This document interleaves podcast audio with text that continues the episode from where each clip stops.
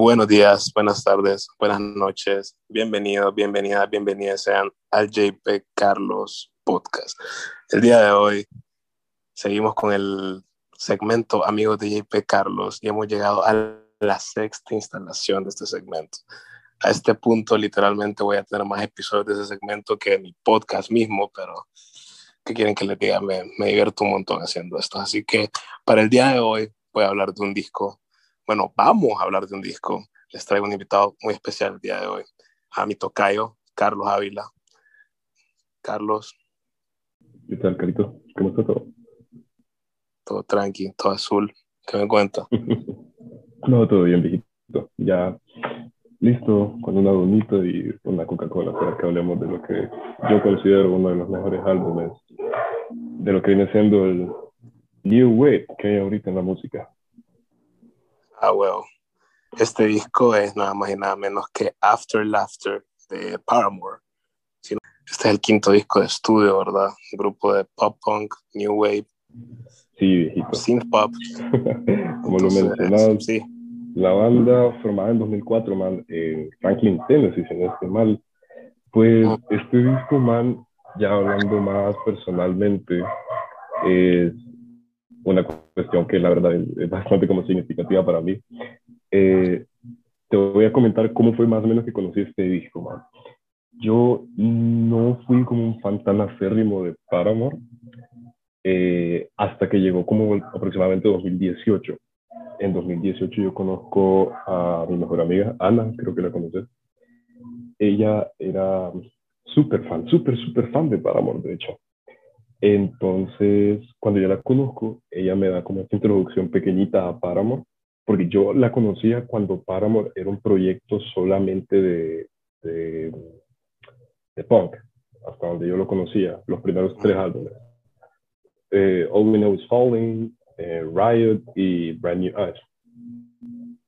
Aproximadamente en 2013 ellos tienen como un, un cambio de género, ¿verdad? Que ya sería como el pop rock, pero desde ello le perdí la, la, pista para amor, ¿verdad? Pero como te menciono, ya cuando escuché este álbum, gracias al consejo de Ana, eh, me cambió la vida totalmente, man. Sinceramente me cambió la vida totalmente. Sí, bueno, yo escuché este disco en 2017 cuando salió, ¿verdad? Porque en 2017 fue el año, creo que fue el año que yo empecé a cambiar mi música. Fue cuando yo estaba empezando a salir de mi etapa metalero, entonces poco a poco estaba escuchando más y más música. Y entre esos discos se fue, se fue After Laughter de, de Paramore y me gustó un montón, me acuerdo, me gustó un montón. No sé por qué no lo he revisitado tanto a través de los años, pero la verdad fue bien refrescante cuando me, lo recomendaste en las stories de Instagram. Eh, fue bien refrescante volverlo a escuchar. El disco no ha envejecido nada. El disco suena como que salió ayer, ¿me entiendes? Suena súper bien para que todas las rolas pegan igual. Y sí, sí, un buen disco. La Ya le spoileamos el review. a los dos nos gusta. Pero, bueno. Sinceramente, como vos lo las influencias, man, que vos le llegas a escuchar a este disco son una cosa que al menos fue algo que cambió como la fórmula que se venía trabajando con Paramore. Porque como te menciono, Paramore empieza como una banda que hace meramente hasta cierto punto mm, pop punk y también hacía pop rock. Cuando yo escucho este disco por primera vez y lo escucho con esa como, como influencias de New Wave, como te mencionaba al principio, influencias de synth pop, influencias de alternative dance, yo siento como ese cambio, pues, como esa transición de lo que empezó como una banda de cipotes, que es lo que era hasta cierto punto, porque esta banda empezó con su vocalista como a los 14 años, una cuestión así, y ya se sentía esa transición a una mujer adulta, pues se sentía esa transición de una mujer de, de más de 25 años que ya tenía una madurez distinta, ya no hablabas de, de, problemas del colegio, problemas con otras personas, sino ya un conflicto interno. Entonces, aquí es donde se me hace interesante el concepto como tal de lo que viene siendo el proyecto. Cuando empezás a transmitir en tu música no solamente tus problemas externos, sino internos. Eh, este disco, algo que se me hace interesante es también la influencia que tiene de otras bandas que ya habían como, como entrado en este mismo concepto de, de cambiar matemática de lo que tenía, porque vos sabes que reinventarse es parte de, de seguir siendo un artista. Sí, sí. Eh, lo escuché como con influencias de Vampire Weekend, man, influencias de Blondie, que Blondie es un artista que sinceramente admiro mucho, man, por el cambio de género que tuvo con el paso del tiempo. Y con este eh, trío de chavos que se llama Haim, que tiene una canción con Calvin Harris, no sé si la conoces. Sí, Haim, Haim sí me gusta un montón, la verdad. Sí. Entonces, eh, como te menciono, este álbum, sinceramente, se va a escuchar bien, bien mamador lo que te voy a decir, pero yo siento que, como te mencionaba al principio, este álbum tiene tantas cosas que cambian la fórmula de la, de la música de Paramore, que para mí lo hace muy interesante, ¿no? O sea, ese cambio de estilo que proporciona al, al, género que ya venía planteando desde antes, lo hace algo nuevo, man. Y claro que tiene mucho que ver con los conflictos que tenía esta niña de Hayley Williams, la vocalista principal. Sí. Eh, déjame contarte que After Laughter como tal, este álbum, surge a raíz de conflictos, mmm, por decirlo así, bastante personales de esta misma niña de Hayley Williams. Hayley Williams solía salir con este guitarrista de la banda que no recuerdo muy bien su nombre, pero su nombre es Chad Gilbert ella empezó una relación con él desde el 2008, man, y en 2016, si no estoy mal, estos eh, se casan. Al casarse, un año después de que empezaron su compromiso, este man la engaña. Al engañarla es cuando empieza la producción de After Laughter, man. O sea, imagínate ese conflicto personal de tener que decir, sí. le voy a dedicar un álbum a mi ex. No, a través de todo el disco, Hailey suena, pero ni quiera, como que ah, le hicieron Sí, en serio. Uh -huh. Escucha destrozada, man. Y es una destrozada. tremenda. Sí. Bueno, man, ya hablando como lo que estoy haciendo como tal, el álbum, cabe destacar dos cosas. ¿okay? Para empezar, el álbum fue producido por Justin Meldal Johnson y Taylor York. Taylor York es el guitarrista principal de la banda hasta el momento. En la transición que tuvo Paramore del 2013, si no estoy mal, al 2017, Paramore quedó solo con dos integrantes. O sea, esta niña estaba comiendo mierda por todos lados. Su esposo le engaña, la banda queda solo con dos integrantes. Entonces, eso se ve totalmente reflejado como tal en el concepto del álbum. Eh, como te menciono, parte importante de lo que impulsa a After Laughter, aparte del conflicto personal que tenía Haley, es primordialmente la vuelta a la banda de Zach Farro. Zach Farro, que era el baterista que tuvo la banda desde el 2004 hasta el 2010, cuando se separó por conflictos con Hayley Williams, pues al volver a la banda, este man ya venía con un concepto distinto.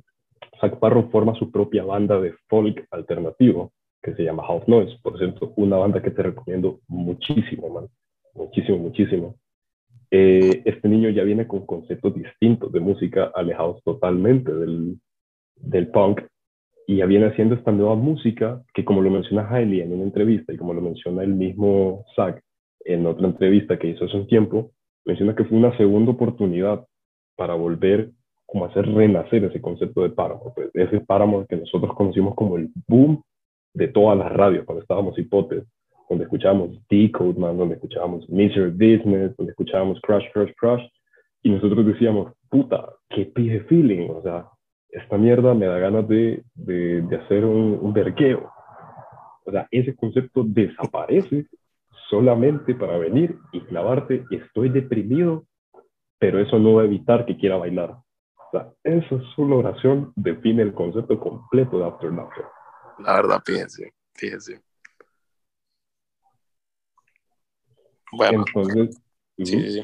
No, dale, dale, eh, no, básicamente antes de, de, continuar ya con lo que es el álbum como tal, solo sí te quería como añadir que, que como te menciono, parte importante de, del proyecto de, de, After Laughter viene gracias a, a, todo este, a este encontronazo que tiene con Zach Farro. Zach Farro viene con toda su banda, man, viene con Joey Howard, Joey Mullen, y viene toda esta banda de, de hippies, de hippies modernos, y empiezan a meter como ese feeling, ¿no? ese feeling distinto. de que no, no, no hagamos canciones de amor, no hagamos canciones de, de desvergue, hagamos canciones de, de comparecencia, hagamos canciones de, de dolor, pero a través de ese dolor expresar un sentimiento más fuerte. Entonces, para mí, como te menciono, creo que parte de, sentir tanto aprecio por este álbum es llegar a sentirte identificado con él. Sí, hasta el día de hoy es la intro más completa que le han hecho un álbum aquí. Increíble. o sea, todo lo que dijiste le da un nuevo significado al disco. O sea, porque yo sí, yo, ¿verdad? Yo, yo no, no, no, no investigué nada más, además de la música, ¿va? yo captando lo que estaba viendo en los lyrics y o sea, hasta donde yo sabía, la man, pues la habían hecho, alguien le hizo pija. Se nota en el disco. y es todo lo que yo sabía, pero con toda esa nueva información, sí, sí me, pone, me pone un montón de... Me de volverlo a escuchar el disco, fíjate. Con esta nueva información, te logro. Porque sí, por, todos lados me la estaban haciendo pija la pobre Heidi. Fuck.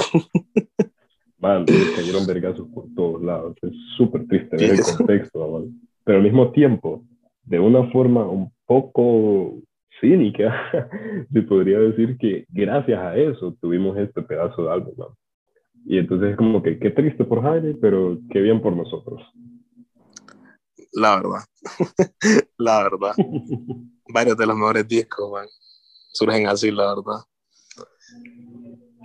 Por más cínico que suena, ¿verdad? Pero sí. Bueno, creo que ya podemos empezar con lo que es el disco, ¿verdad? Perfectísimo. Bueno, el disco abre con Hard Times. Creo que Hard Times es de las rolas que todo el mundo ha escuchado. Te sepas el nombre o no, creo que todos han escuchado Hard Times. El disco empieza, empieza y te pega, de entrada.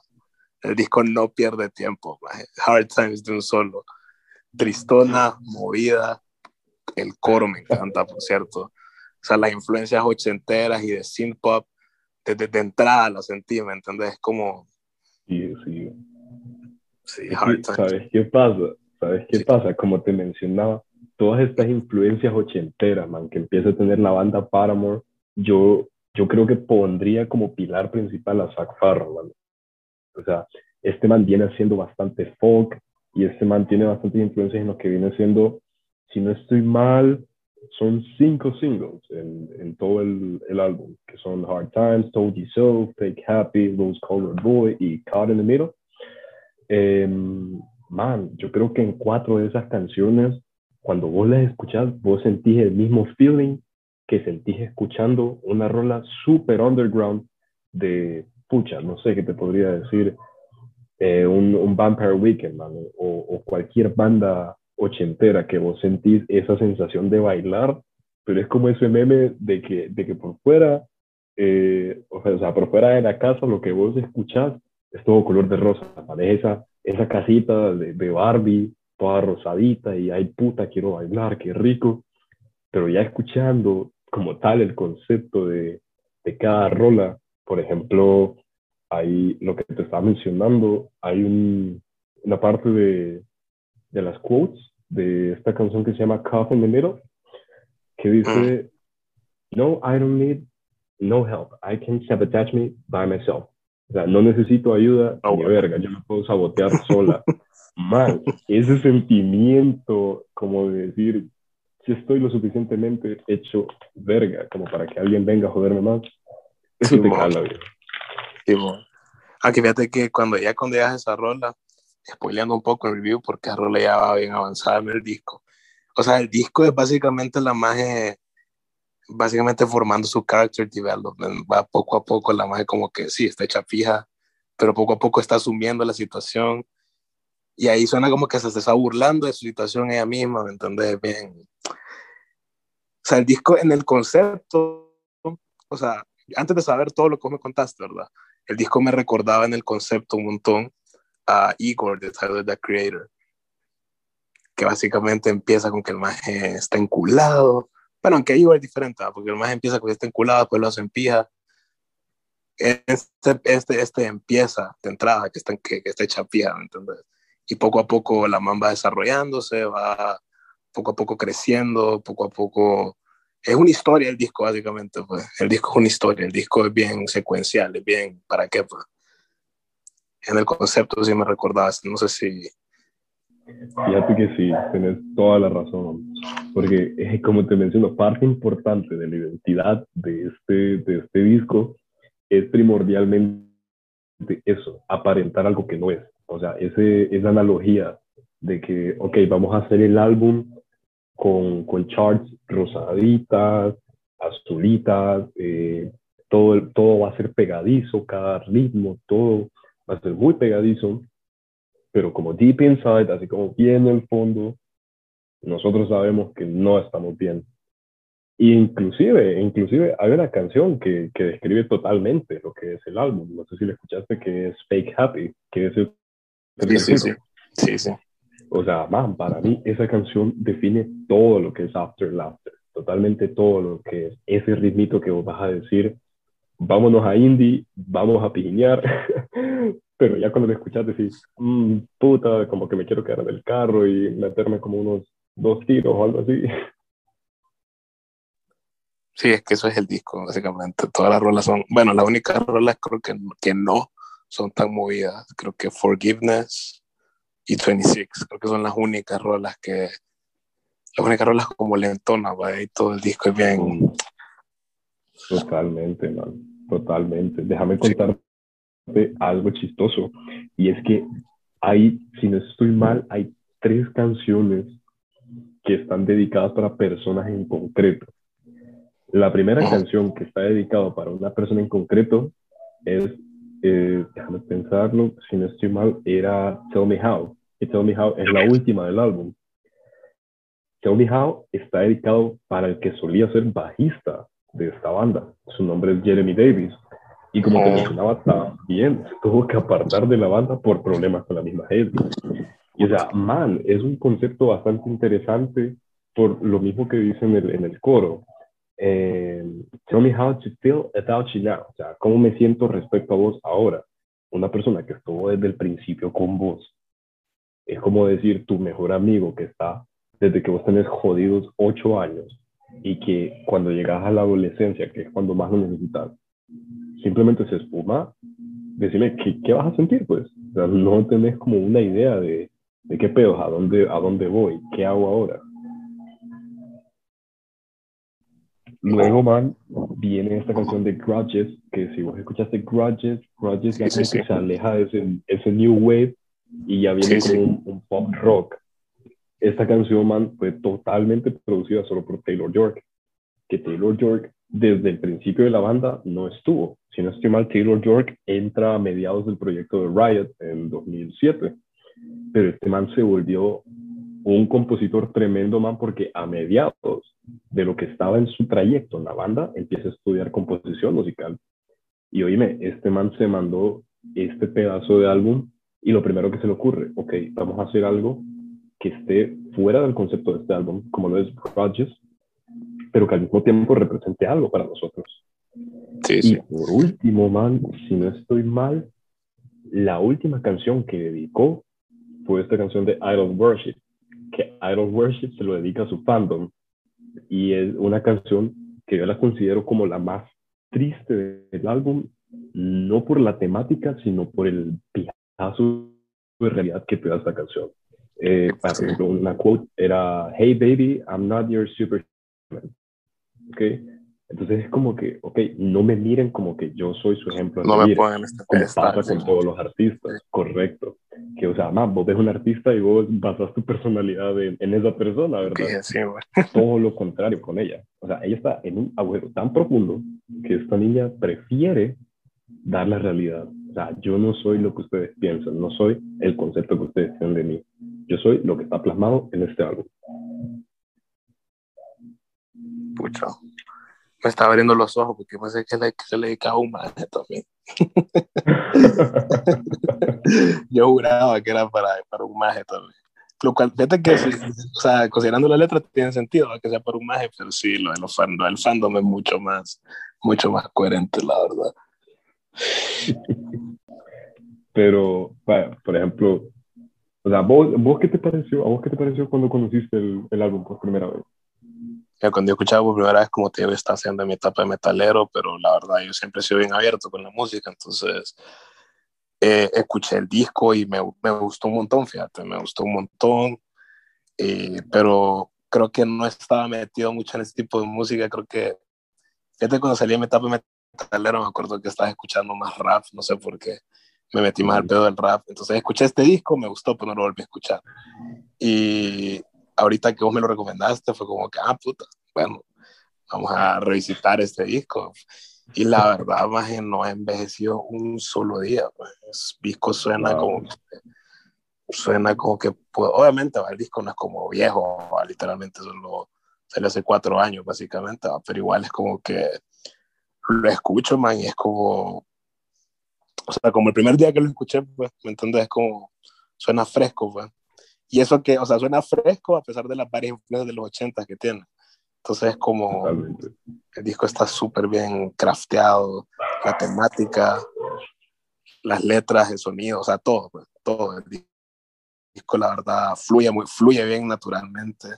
La única rola rara es No Friend, que no me parece, vete que a mí no me parece mala, me parece rara, me parece rara, me parece innecesaria.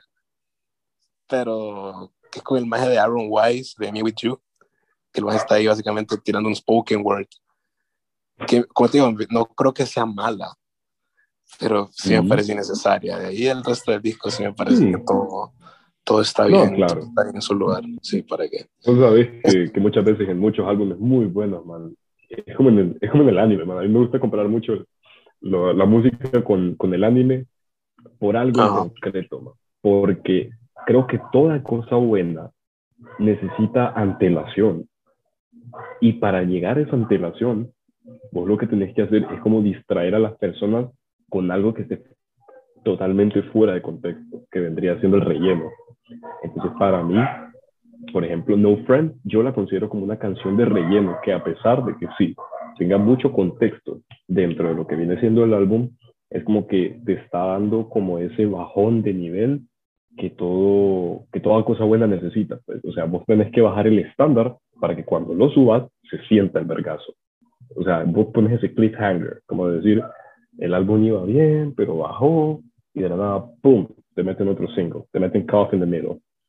Entonces, yo creo que ahí es donde el concepto del álbum está bien, fíjate.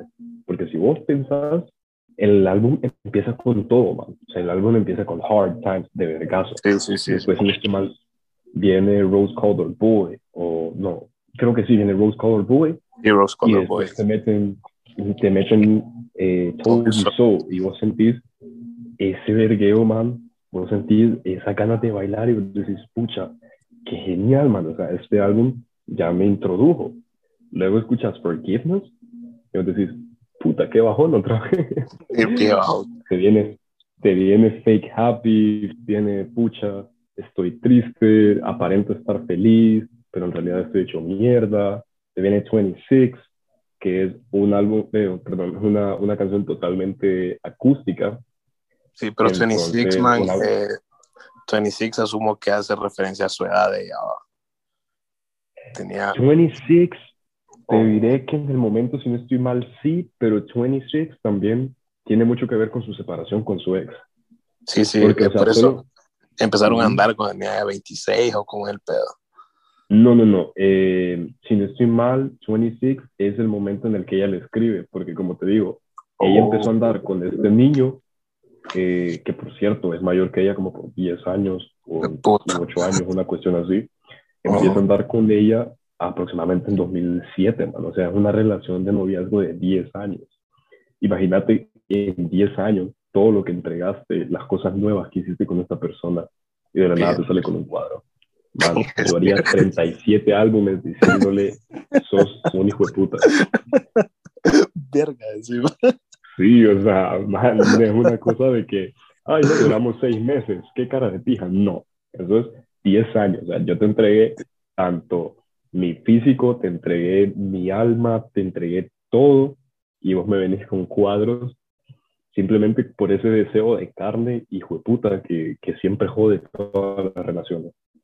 Entonces, yo considero, man, que, que 26 se refiere más a eso, pues como de que al menos hay una luz al final del camino, ¿no? Que, que, de eso te quiero hablar ya, ya al final del, del video para no prolongar, perdón, del video del podcast, para no prolongar tanto.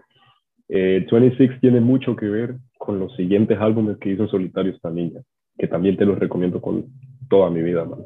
Sí, yo escuché eh, que sacó el año pasado, la verdad. no, no te voy a mentir, no me encantó. Pero no, no, fui muy fan. Tenía que volverlo a escuchar, creo. Fíjate que no te culpo de que no te haya encantado, man, pero creo que a mí lo que más me gusta es el concepto de que cuando termina After Laughter viene la sanación, man. Porque After Laughter es el fondo del barril. Sí. for Armor, para mí, que es como que, ok, a la única persona que tengo verdaderamente es a mí. Entonces, yo voy a sacarme adelante.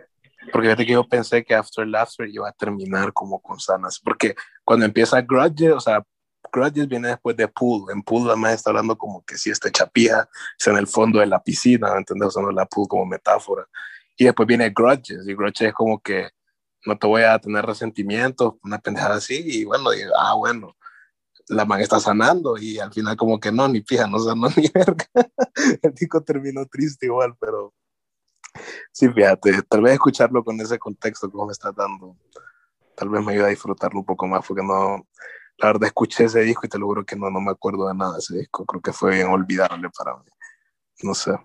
Es de Hayley Williams.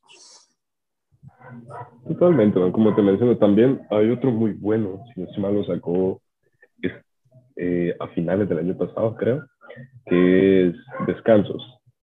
Para mí Descansos también una pieza maestra casi totalmente acústica, man. Más de lo mismo, sanación, sanación, porque, o sea, por un álbum que hizo mero despecho, sacó dos álbumes de pura sanación. O sea, para mí, Hayley Williams como escritora, como compositora, eh, como co-compositora también, porque algunas canciones de las escribió Zach Farro, como te menciono. Eh, esa man es una genia. O sea, es una de las personas de la, de la, de la industria de la música, por decirlo así, de la escena musical. Eh, musical popular también, ¿verdad? Hay que distinguir la, la, escena popular, la escena de música popular de la escena underground, de la escena de, de jazz, de clásico, eh, que es más completa con lo que hace. Considero que es de las personas más completas con lo que hace por lo mismo, man. A pesar de tener muchas influencias que se puede sentir bien marcado en el álbum, como por ejemplo eh, Hard Times, man, se tan, tan bien marcado esa influencia ochentera, Rose Colored Boy, más de lo mismo, Told You So ya viene siendo algo más contemporáneo, igualmente con Stay Happy. Eh, pero ya hablando totalmente de mi opinión, man, yo considero que la mejor canción o lo que mejor sentimiento me deja de este álbum fue Pool. Para mí el concepto fue algo totalmente nuevo, man. Bueno, mi rola favorita, mi rola favorita, menos como la rola que más que me gustó ah, personalmente. Creo que con, con, con, todo lo que vos me diste, tenía que volver a escuchar el disco para elegir una otra rola favorita. Pero por puro, la rola que más me gustó es una con pero creo que Hard Times, man, me encantó, man, fuck. La tuve en repeat un buen rato. Y creo que, creo que también está, puta, ¿cuál era la otra? Creo que Cutting the Middle me gustó un montón también, fíjate porque siento que la más estaba ya llegando a términos consigo misma, más como que, o sea, lo, lo que vos decís, el puente de, para qué ocupo que alguien más me apía, eso lo puedo hacer yo misma, ¿me entiendes? Ya parecía que la más estaba sanando poco a poco porque ella, ella estaba, burla, o sea, esta como que está burlando la situación, ¿me entiendes? Porque, ¿me entiendes? Entonces, como que sí, siento que esas dos eran mis favoritas, no puedo elegir la verdad. Pero sí, el disco, el disco en general me gustó un montón. ¿Para qué? Súper consistente. La, bien, la composición también es buena, la producción buenísima. Eh, no se pone aburrido en ningún momento. Como te digo, No Friend me parece una rola innecesaria, pero no me parece mala. Entonces, como te digo, el disco no se pone aburrido en ningún momento, en mi opinión. Y, y hay un buen development del personaje de Hayley Williams a través del disco. Y sí, eso, eso. En general, todo el álbum, creo que una de las cosas que, al final más lleno me deja es que a pesar de que no es uno de esos álbumes que llegan a hacer como que un boom comercial, ya sea por, qué sé yo, man, por la, por la imagen que venden, porque no sabes que actualmente en la industria de la música, una cuestión muy importante, eh, pues depende también de, del marketing que le dan, ¿verdad? Porque no sé si te fijas, creo que una de las de los genios del marketing que existe ahorita es, se me va el nombre, pero es el hermano de esta niña de Billie Eilish. A mí en lo personal no me gusta mucho su música. Phineas, no soy muy fan de su música, man. Pero el boom comercial que tiene esta niña, que hasta cierto punto no me gusta pensarlo así, pero a veces siento que más allá de su talento, es explotado por la parte física. No sé si, si me explico bien. No quiero pensar que es solo esto, pero, pero a veces siento eso. A veces eso me pareciera que es lo que, en lo que más se enfrasca el, el medio. Eh, es algo que aporta mucho, ¿verdad? Por otro lado, con After Laughter, a pesar de todo esto, pues lo único bueno que me deja es que el, el álbum si no estoy mal, en su primera semana vendió aproximadamente 112 mil copias, man. Lo cual para un álbum que es de una banda que estaba totalmente perdida en su rumbo musical, es algo muy nuevo. es, algo que, al probar algo nuevo, correcto, al probar algo nuevo, vos sentís que va a ser un pije flop. Porque es, es la verdad, man. Es lo que pasa con mucha gente en la industria de la música. Cuando te reinventas, o sos super flop, o sos un super genio. Y en el, pucha, en el caso de al menos este álbum, a pesar de que yo sé que fue un flop comparado a lo que fue Paramore en la época del 2010 para abajo, eh, siento que el, concepto que dejó Man es algo muy importante para la gente como vos, como yo y, la demás gente que, que disfruta el álbum, que de verdad eh, le dejó como ese, le dejó como eso, pues en el fondo, le dejó eso profundo. Es profundo.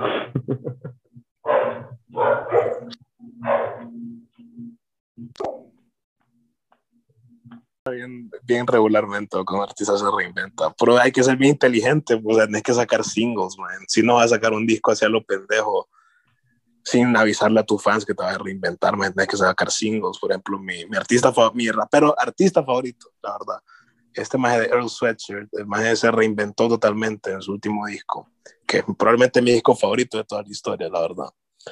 Y el maje tenía un sonido ya bien predeterminado, no predeterminado, el maje siempre ha sido algo experimental, pero, pero su último disco fue puta, un giro espectacular el que dio el maje. Y el maje sacó sencillos, a mí los sencillos no me gustaron cuando los escuché, pero con el tiempo me empezaron a gustar y ya cuando salió el disco no fue algo que me que yo quedé como qué putas con esta imagen, no, yo ya me esperaba lo que, lo, que ya estaba preparado mentalmente, pues entonces para reinventarte, más tienes que ser, tienes que ser inteligente también, no puedes ser tan más y tirarle a tu fans algo más así como que, ¿me entiendes? Porque yo, yo, yo apoyo que un artista haga lo que él quiera, más un artista que haga lo que a él le gusta, porque si un artista hace algo que no le gusta solo por fan service, va a sonar forzado y, ¿me entiendes? Después como que ¿Me entiendes? Yo, yo, yo apoyo eso, pero tenés que pensar en tu fans, ¿me? tenés que saber que si les vas a cambiar, si les vas a cambiar todo lo que has hecho, todo lo que has venido haciendo por años, ¿me? tenés que prepararlo, ¿me entiendes? Como bien. Y ese es el pedo. Creo que el maje, este maje de Zane le pasó eso, que sacó un disco este año y creo que es bien diferente a todo lo que ha hecho, pues nadie le paró bola, literalmente. Nadie le paró bola, puta, man. Nadie le paró. Nadie le paró. Yo creo que no está tan de acuerdo tu perro, hijo. Sí, hombre. Ese man es fan de Zane, a mí no me da paja. Es fan de Zane, tío. Pero sí, man, para mí, en, en, conclusión, ya con lo que es el álbum en general, como te lo dije desde un principio, yo estoy profundamente enamorado de este álbum. Sinceramente, eh, lo cual es muy chistoso porque no sé si has notado que cuando a alguien le gusta algo mucho, llega hasta inclusive basar su personalidad en eso, man. Y yo siento que este álbum dio cabida mucho a eso, man. O sea, hasta donde yo supe cuando empecé a escuchar este álbum en 2018, que ni siquiera lo escuché cuando salió, mucha gente que de verdad era fan, cuando yo miraba en grupos de Facebook o cosas así, vos mirabas el cambio en la gente, man. vos mirabas una persona renovada, vos mirabas esas personas que trataban de ser distintas, trataban de verse coloridas. Entonces, a pesar de que no sea precursor el álbum, porque no vamos a decir aquí que gracias a un álbum las cosas empiezan a cambiar, porque eh, yo siento que el cambio no surge a raíz de, de algo en concreto, sino que el, el, cambio se va forjando, pues es como la evolución, no sucedió de un día a otro, ya sucedió eventualmente. ¿no?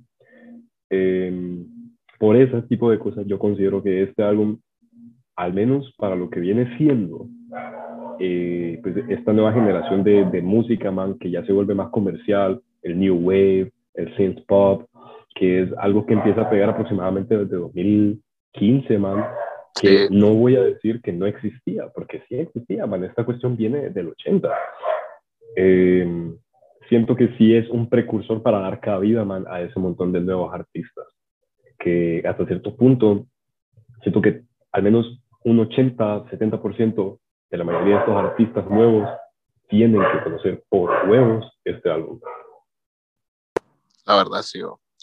No, y la verdad, el synth pop y, este tipo de, de género pues, han, han, sido clave para, para, lo que ha venido siendo géneros como, como el hyperpop, man, que ha crecido un montón en los últimos años, man. Varias influencias de synth pop en ese género, man. Eh, el mismo synth rock, man. O sea, ¿me entendés? Todo este tipo de música.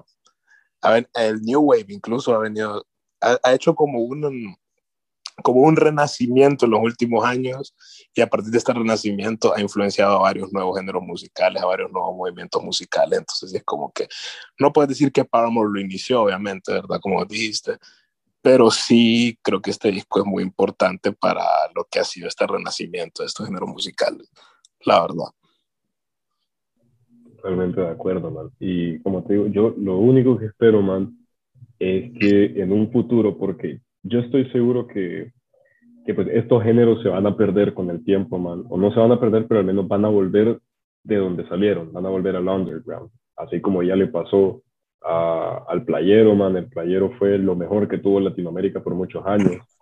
Eh, así como le pasó inclusive a la electrónica, man, como le, le pasó al, al pop, a ese pop, a esa esencia de pop totalmente melosa que viene a, a surgir con, con los cuatro titanes del pop, Katy Perry, eh, Taylor Swift, sorry, eh, Taylor Swift, eh, Lady Gaga, esta otra niña, ¿cómo se llama esta otra niña? Siempre se me olvida el nombre.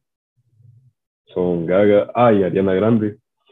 eso, man, va a pasar, al igual que va a pasar la, el, el New Wave, va a pasar toda esta música indie, entre comillas, y, solo espero, man, que hasta cierto punto, ya cuando pase esto, al menos la gente se llegue a acordar de que tal vez no fue el precursor, pero una de las puertas que la gente tuvo que pasar para poder inducirse a estos nuevos géneros tuvo que haber sido este álbum. Man. Este álbum que, a pesar de que tiene muchas influencias, así como un borrador o un machote, entre tanta lluvia de ideas, formaste algo nuevo. Eso es lo único que me deja este álbum. Man y las ganas de meterme un tiro y al mismo tiempo bailar. Fíjate. Creo que podemos resumir todo el podcast en eso. Ganas de meterme un tiro y bailar. Literalmente todo lo que dijimos, man, todo el rato que vamos hablando puede ser resumido en una pequeña oración. Sí, sí, ya vamos a tener que comprar un papel higiénico para limpiar toda la chispeada que vimos. ¿Cómo te caigo? y los carros también cerraron, paja.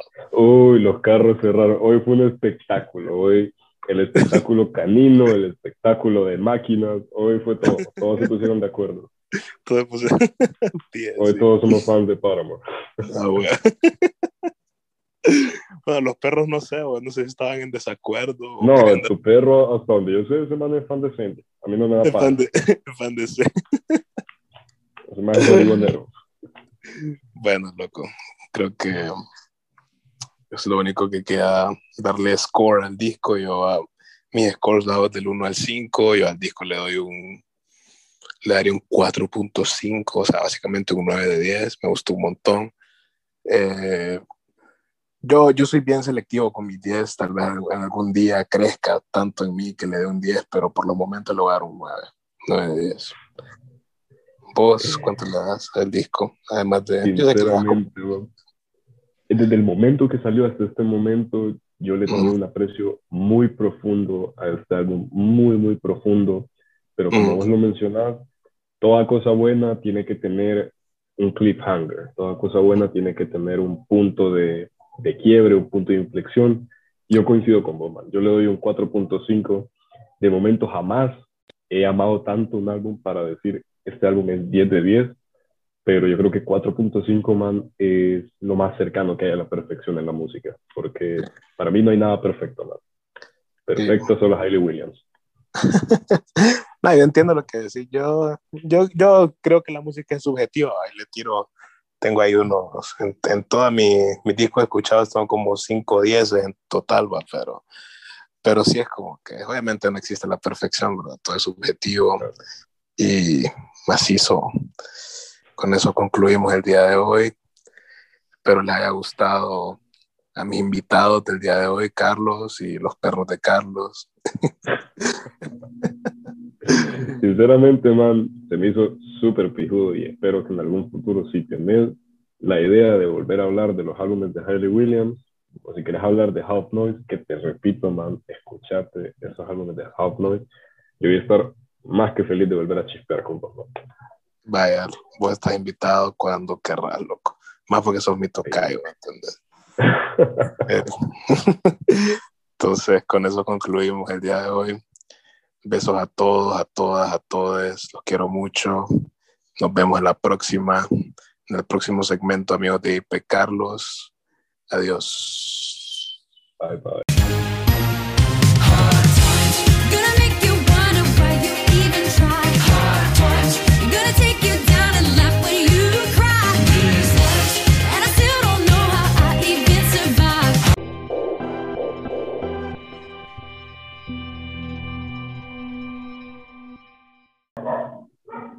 Man, demasiado.